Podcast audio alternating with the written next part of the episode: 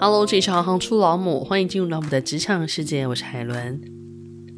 欢迎再次回到女科技人电子报。本期一百九十二期电子报再次邀请到台湾人工智慧协会执行长，同时也是国立台北科技大学互动系专案教师林小梅博士来当我们的客座主编。今天我们要跟小梅博士聊的又是什么呢？欢迎小梅博士，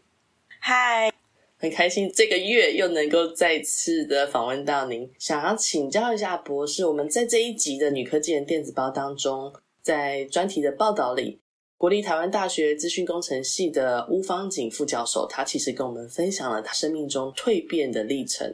然后所以想先请教一下您，一开始为什么会想要跟巫副教授邀稿？那您觉得这样子的蜕变过程可以带给年轻后辈的启发又是什么呢？因为吴教授啊，他是我们的会员嘛，也是我们的学姐。那我认识他呢，嗯、其实是当我那时候获奖，然后有一年到新加坡去的时候，然后那时候去参加新加坡的这个 Google Woman Tech Maker 的活动，因为那是一个呃 community 的活动嘛。然后他在现场，他就觉得，诶，这个从台湾来的，他要特别来参与，来认识一下。所以我们是在这样的国际活动上面认识彼此的。那也知道说，哇，原来他在台湾毕业之后呢，然后他很积极的去做一些研究型组织的工作的申请。那从他这一次的新的这一篇文章里面呢，我们可以看到更多他的这个历程的缩影，是蛮精彩的。其实听他本人讲故事的话，会听到更多当地文化的故事。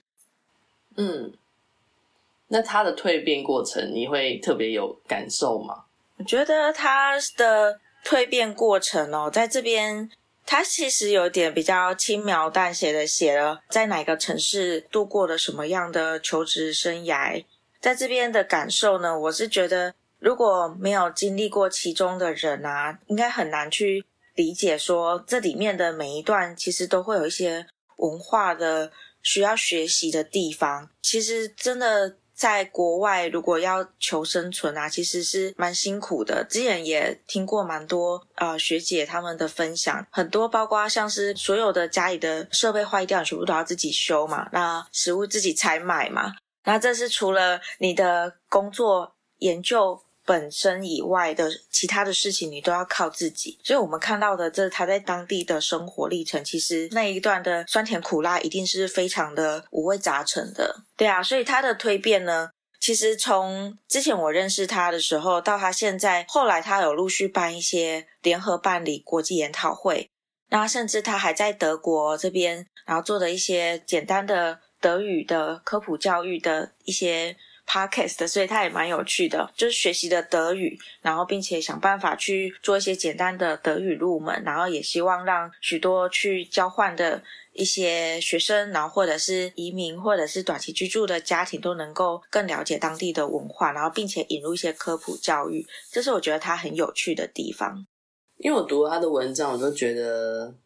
有一个部分还蛮吸引我的，有一小段他开宗明义的说：“我就是一个平凡的台湾小朋友，从 小学、国高中、大学、硕士，然后博甚至到博士，就是接受一整套台湾完整的教育。那当然，他是因为国科会的千里马计划一个补助计划，把他带到了国外，然后他开始就是展开你刚刚讲的英国伦敦啊。”然后新加坡啊，德国啊，然后每一个城市去待，然后在每个地方做不同的研究，然后生根。even 他到最后待了十二年的时间，就是一个从在台湾受完整教育，然后有这机会到国外，除了一个是打开眼界，另外一个是很清楚的理解，说自己在台湾的所学在国外是可以得到相对认可，然后也有机会在这些地方一展长才。我觉得这样子的一个历程的陈述，让我觉得就很受启发。我的意思说，就会让大家觉得说，我们在这边接受的教育的品质是足以支撑每个人有机会的话到国外去做这样子一个好好的发展的。我不知道你看完这一段的时候会不会有特别的感觉？的确哈，很多在台湾念完书的博士，尤其博士啊，会觉得说，哎，我就是土博士。那我们会觉得，就是自己会有一个不确定性，那个就是竞争的水平。嗯、不过，因为是这样子，也大概认识了一些像方景这样背景的很多人，就说，哎，他其实到了国外。那其实国外的老师他会说，哎，其实我很以我自己国家培育出来的博士学位为荣啊。那难道你不是吗？嗯，对啊。所以其实只要能够到国际上，然后与人互相切磋交流，然后甚至让人家觉得，诶，你觉得你的思想也是非常富有一些启发性，对啊。那甚至有兴趣跟你再进一步去做研究和探讨，这都代表着其实我们台湾的教育。算是还蛮具有高国际水准的。最近教育部这边，然后也有一些就是疫情期间，然后台湾的这个 PISA 的这个指数，尤其是数理能力啊，在国际间那不会因为疫情的影响而有所降低，反而是逆向的提升。像这件事情都是在说明我们台湾从像一零八课纲之后的一些教育的调整。教育它不是一个短期内就可以看到立竿见影的成效嘛？嗯。不过从这些。后来这边在看到的一些指标，可以知道，其实我们应该对于台湾的教育，虽然大家有很多的，好像看起来是恐慌，但是其实我们还蛮好的。以平均国际的这些综合指标和这种研究抽样调查出来，其实台湾还不错。那当然，方景这里面是台湾完整教育培训出来的一个很好的典范案例。那在生命的专栏中，国立台湾科技大学资讯工程系的助理教授。周师范助理教授，他也是谈蜕变，然后他是讲说蜕变启程探索我的科技人生，但是他可能谈到的更多是关于他求求学的时候他的迷惘跟志趣，然后甚至他可能有一小段时间不清楚自己的天赋跟才能，就像您刚刚说到，echo 到您刚刚讲的那个一零八课纲的部分，嗯，我们现在。的政策是期待孩子的自我探索是更向下、更年龄往下去做扎根的，然后更期待他们就是在不同的求学阶段都实时的反问自己有没有去让自己可以有更多的探索，去理解或是。试图的去找寻这个所谓的志趣，或是你的天赋，这样，因为每个人也都还在尝试的阶段嘛。说老实话，有可能穷极一生他还找不到，也是有可能的。那所以想说，如果回扣到您自己的人生经验的话，有没有曾经对未来或是对于你的所学感到迷惘？如果真的有的话，你自己是如何度过那段时间的呢？嗯，我觉得是对于未来的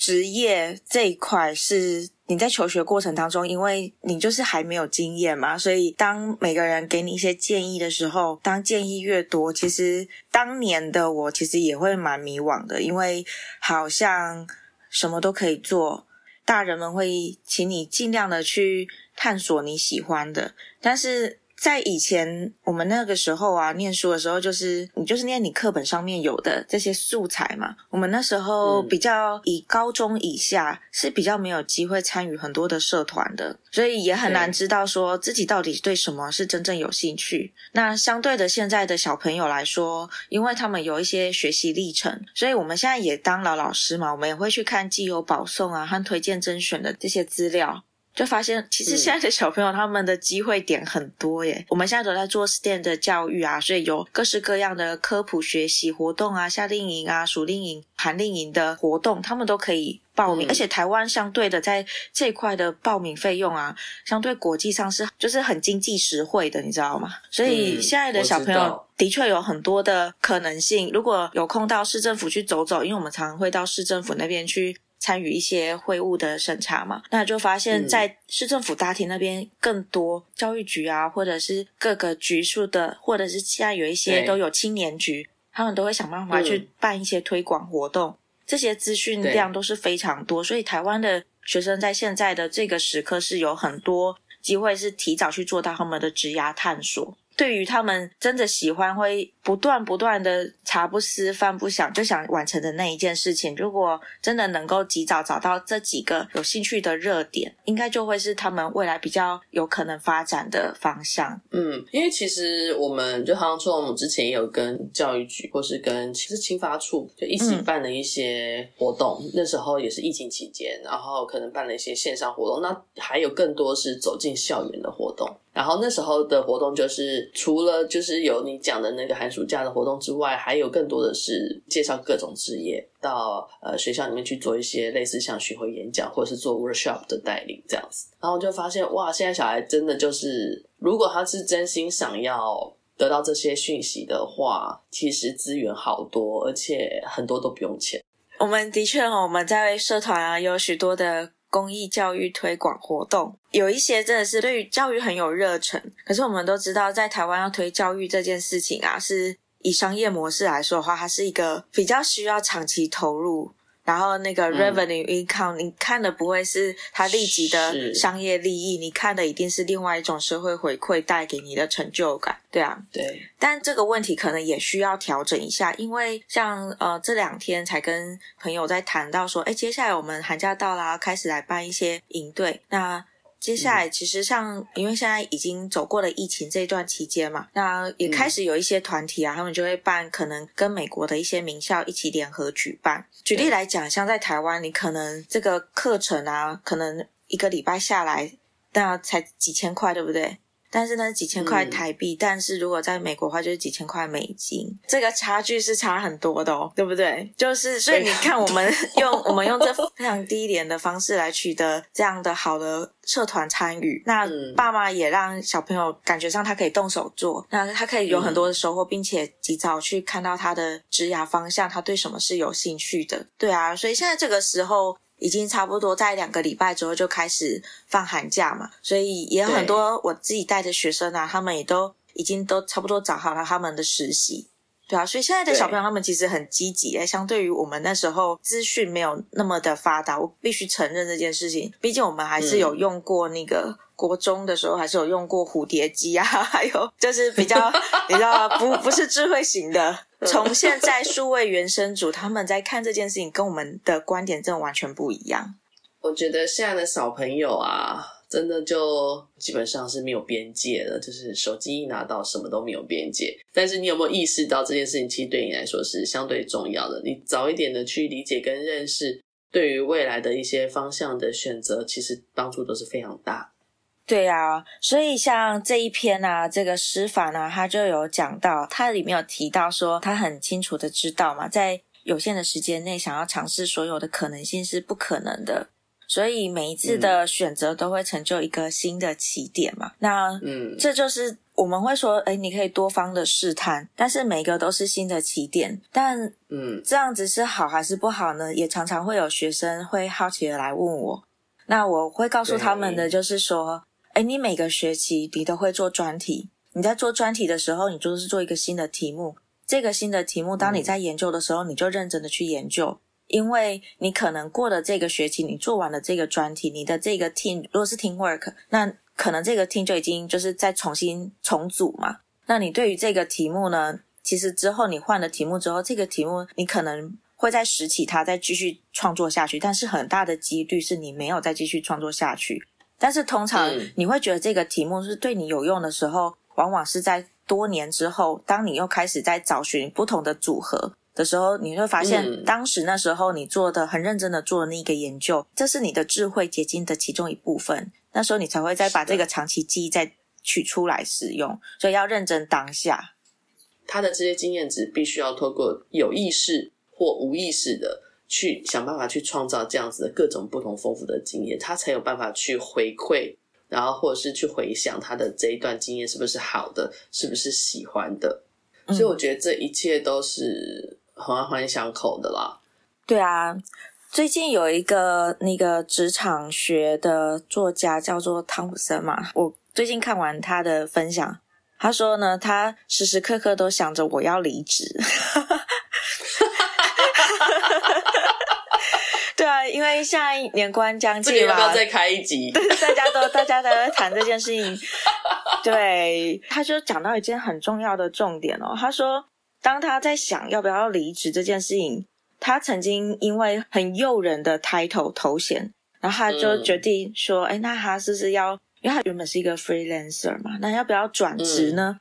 就后来呢，他决定要接受那个工作前一两天，他大概跟他朋友咨询了一下，然后他朋友的就给他了一个 comment，我觉得那个 comment 蛮好的。他说：“除非你觉得这件事情呢，你非常有热忱的，不然呢，工作它不是社群媒体上面的一行字。嗯、你不是为了要好朋友聚会的时候去递那张名片上面的 title 而去做那一份工作，而是你就是很喜欢这一件事情，嗯、让就算是用你其他下班的时间，你都愿意再去做的那个，才是你灵魂能够让你劳动的原动力。所以要注意的是这一块，我们。”提早让嗯小朋友多去做许多的职业试探，嗯、其实同样的道理就是要让他们找到他们所喜欢的。那这一篇文章他还有提到，嗯、根据观察，它里面也提到了心流。心流这件事情啊，嗯、当你以前碰过的许多许多的工作，那你在一定的时间内呢，你发现说，就是他说时时刻刻都想着要跳槽嘛，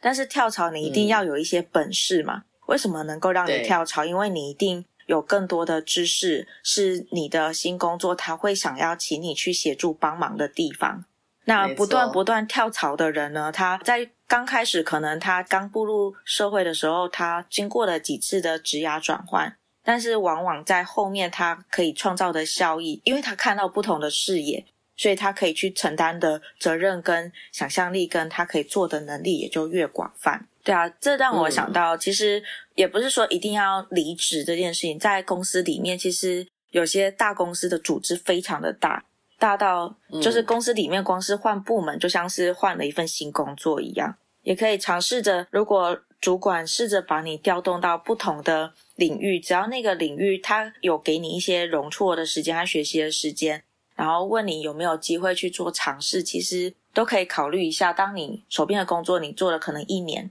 那要做组内的一些调动的话，应该都是能够思考说，诶，这东西虽然会突破你的舒适圈，但是如果可以对你创造出一些新的学习价值，应该都是蛮值得考虑的。我之前就认识了一个同事，嗯，他非常有趣哦，他自己是很有意识的要做这件事。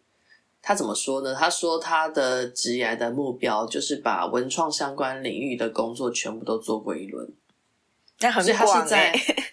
对对，嗯、所以他什么都做。比如说，他曾经在公视，然后当节目制作，然后从助理开始，然后最后就是成为助制作。然后他后来也，然后他后来也待过专门在承接。就是承接政府的那个标案的公司，他在那个当下，他很清楚知道他要所学是什么，或者他要经历的是什么，然后这些东西再做完，他就再往下一个领域再走，这样。然后相对的，他在不同的阶段，或是不同的单位或不同的面向的那个资源的累积，就全部都会是他未来的武器。对啊，这真的是最后发挥的影响力是发挥。都全部都是有 synergy 一加一大于二的重效这样子，对啊，对，所以当下他会觉得他每次换新的尝试新的工作的时候，都从零开始，会觉得很苦。但是这种苦，就是因为他是在筑多道高墙嘛，通常你做筑一道墙，那一道墙就很快就可以把它筑高。可是如果你要筑的是城墙，像万里长城这样那么长的话，嗯、那你就是对啊，那你就是平均平均都必须要。逐步的建立，但当它组起来的时候，就是一个能够让你去善用管理和运筹帷幄所有资源的一个很好的经验。三十岁以前很适合多多的尝试。最近也有看了一个呃研究，它是说，在你三十岁以前啊，你差不多是一个流体智慧，是 fluid，对啊，因为那时候你会，你不是靠你的经验，你是靠着你的天赋的 talent。还有你的分析、嗯、逻辑、推理，这个是天。那你三十岁之后，嗯、你靠的是 crystal，就是你是啊、呃、结晶智慧，就是这些东西你，你、嗯、你会变成说，你以前学过之后，当问题发生的时候，你可以当机立断，这该怎么样解决？这是嗯，我们的年龄层啊，因为我们的脑中的物质的发展状况，我们如果能够更早知道。哦，原来生命啊和生物啊，我们在发展的时候就是会有这样不同的阶段，所以你应该在三十岁以前，尽可能所有的领域你可以接触都多去接触，因为这都会是你之后的经验。嗯、对啊，就是 crystal intelligence 的部分这样。嗯，那在特写的专栏中。呃，我们有一位推广大使，他是 Woman Tastemakers Taipei 的曲艺华推广大使，嗯、他分享了呃，这个组织一开始是由女性为出发点，然后到现在是全面性的推动。它其实有几个有趣的概念，一个是多元，然后平等跟共融。那其实会推广这个概念，其实是希望可以促进所有人的多元文化。那因为您自己也曾经在二零一五年担任 woman Techmakers Alum。APAC 的区域委员，诶，上一集有特别聊到，就是科技职场性别均等 fifty fifty by twenty twenty 的使命。那你自己怎么去看待我们台湾目前的职场性别的现况呢？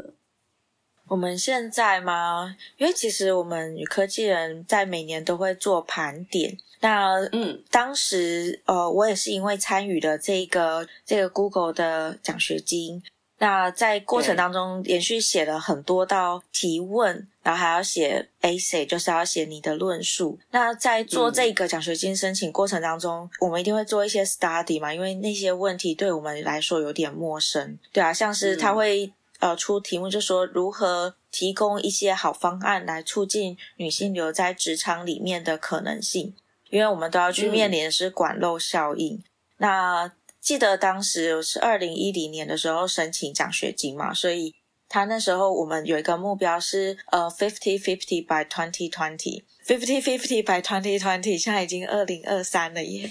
我们迈向二零二四，对，但是其实现在还没有还没有达到。对，所以这个我们就要想一下，说，哎、嗯，是哪里发生问题了？那我还记得，在这 SDGs 之前呢，是联合国的千禧年议题。那千禧年议题呢，从两千年到二零一五年的时候呢，他做了一个推动了十五年的大盘整，就里面发现，哎、嗯，这个改变贫穷这件事情已经改善了，最为显著，但是里面的性别平等是绩效最低的。对，这是、oh. 对，因为这是一个全球全球的大盘点。对，那我们看到这个报道的时候，我们会觉得哇，就 so sad，你知道吗？不过那时候想说还有五年，对，继续努力这样。对，但是到现在，你们你们在讨论的当下，他们有有回馈一些什么样子的观察到的现象吗？还是说观察到的现象，其实以台湾来说，要。突破职场的天花板，然后现在开始在谈一些女性经济，也差不多是当国际吹起第一股热潮，差不多二零一零年的时候，对啊，那我到。嗯后来我们拿奖学金，我们开始有 mission，我们要去办活动。然后当 APEC 的委员的时候，我们就是在想说，怎么样在促进更多的活动和参与活动，嗯、而且要做 global 的连接。对啊，就是国际视野在地执行的连接。那这个连接里面，也因为这样，我才会认识女科技人学会嘛。也真的就是他这样的一个 mission，他其实从国际出发，然后呢，它指标上。呃，像我们都是 computer science 背景的女生，那我们啊、呃，真的觉得，哎，这个奖励我们去申请了之后，它带给我们是后续效应的一些任务，所以这个任务让我体会到，嗯、如果你真的是有一个 call for action 的行动，那嗯，如今回想过来，其实已经十几年了嘛，那这些历程，只要这些种子们他们有呃认真的去执行。或者是有些种子们，他们可能当下在啊埋头苦干的自己当下该做的努力，但是回过头来来看一下，是否应该对于这一份当时支撑他的这一份鼓励有所回馈？像这次我们特地邀请的所有的这些啊 woman Tech Makers，他们回来做一些分享，也就是让他们再回想一下当时的初衷跟信念。嗯那他们现在在他们的职场上好好的待着，这就达到第一阶段的目标。然后再来，他如果可以去影响到他课程当中的学生，嗯、那注入更多的国际的思考，然后跟一些视野，这个就是第二层次在更高了。再来呢，嗯、我们还有发现，在国内啊，有许多我们盘点出来，任何的一个女学生，只要在她的求学过程当中，国中到高中到大学，那她只要有任何的一个女性的老师是作为典范的，就是当课堂上面在当老师的。嗯他对于 STEM 领域，嗯、他继续在那个领域里面追求他热爱的科目，他的信心度就会大幅提升。嗯，所以这是环环相扣的。完全同意。因此呢，当我看到我是后来在活动中呢，我无意间呢就是认识了 Ava，就是这个推广大使曲艺华。那他在推广这件事情，嗯、说真的，你要在社群里面，然后持续长久的去做。这样的经营，这是最难能可贵的，因为它真的就是一个你工作以外，你再去服务社会的一个方式嘛。所以这个东西是你，你是投入的是你额外的你的人生，这是你的人生，嗯、你的选择哦。所以他愿意做这件事情，一定是非常有热忱，会特别邀请他来分享，是因为这些他单点单点的一次又一次的宣传，不断不断的发生，可能它。一开始你会觉得它好像是打水漂一样就不见了，但是这个涟漪的扩散效应啊，会随着因为越来越多人知道了之后，大家来协助帮忙一起扩散，那它的影响力就会是凝聚的，它就会有一股比较大的力量。因为你刚刚讲这 call for action 的这个种子，如果有埋在每一个人的心里面的话，它会成为你的，我觉得这东西会影响的，所以他可能会。认为他在此之前得过了协助，然后曾经有过这样子的一个 role model 在他的人生当中，然后他可能也就会愿意成为别人的 role model。所以我觉得你刚刚分享的那一段，我真的觉得会是很棒的鼓励，对于年轻的孩子们来说。所以我们会当我们办活动的时候，我们多鼓励女老师也出来当主讲者，因为其实，在我们的观察里面。其实女性比较多是作为幕僚，对啊，她会非常乐在其中。但有些时候，大家都是爱爱内含光了之后呢，再来就会造成了就是天花板这种事情就跑出来了，就是职场中的天花板。嗯、所以我们后来是去看了这些很多的国际的盘整，然后去看怎么样解决这样的问题点，然后发现哦，原来当我们在某些地方，我们因为谦虚，然后因为社会中的过往的氛围期待，它少了一个呃，像我们在这里面谈到的公平、equality、平等的这件事情的时候，嗯嗯、那它就会造成后面很多在不管是制度上面的思考，因为太少数民族了，所以当少数民族没有人参与制度里面的考量的时候，就不会有人思考到不同的观点。所以多元、公平跟共荣是这我们在做这一系列的活动里面，我们体悟到，哦，原来不是说，呃，什么事情都不要让我去站在那个 spotlight 那个风头。其实这个，当你越是这么觉得的时候，当没有任何人去做那个那一件事情的时候，那它其实会影响到非常多的这种公平性问题。对啊，就像是吴佳丽老师，我对他为什么会一直留在学会里面，就是。我后来去看了一些他的故事，才知道哦，原来早期在台湾，你的一些军警证，还有很多的职业里面是女生是没有报名表，是因为女生根本连报名表都不能填。对啊，因为里面就是没有勾选的地方。对对，所以当打破了这样子的一个限制的时候，就是工作都在那里，因为我们对于工作是工作内容要达到。什么样子的，就是职务嘛，职务那个就是一个 position，、嗯、那个 position 它本身是没有性别意识的，只要把工作做好的人，嗯、其实只要你想要好好做那份工作，应该都要有权利、有机会。所以从这里面把一些平等的概念放进去，到可以去探讨制度形塑的。这个整个过程它是重要的。我是后来参加国际组织，我才知道原来这件事情的重要性会深远的影响到我们的下一代。所以相对来说，我们台湾算是男女在职场上均等，相对于亚洲的其他国家来说，我们算还不错。但我们相对于就是欧美先进国家来说，我们还有要继续努力的部分。因为我是母亲，所以我觉得父母亲对于孩子的影响也是相对重要的。所以在家庭里面的话，我我觉得这样子的观念跟想法也很值得被不断的鼓励。所以有机会的话，真心的希望我们多鼓励小朋友，多鼓励女孩们，就是勇于去追求自己的梦想。嗯，真的，我想到我们前一阵子我们办那个 Women in STEAM Now 的校园宣导，嗯，那有一位副校长他就说，呃，他当初啊，如果他那时候大学的考试，然后他考完之后可以上台大电机嘛。但是他们那时候，嗯、他他大概年龄已经非常的比较年长了嘛。他说，可是那个年代呢，嗯、其他的这些，尤其是南部，那会觉得说，哎，女孩子不要念这个，就去念文法商比较好。然后他说，他很感谢他老爸，就是在他最后他选填志愿表之后，原本看到他怎么，他老爸很知道女儿嘛，所以想说，哎，看一下女儿的志愿表，然后想说，哎，他怎么都把不是他平常喜欢的科目填在前面。其实小朋友在最后选填志愿的那一个阶段啊，你知道，那就像是选举中的最后那个，不是一个很理性的判断，你知道吗？有时候是你当下当下的决定就下了决定了，所以父母在那个时候所扮演的角色尤其非常的重要。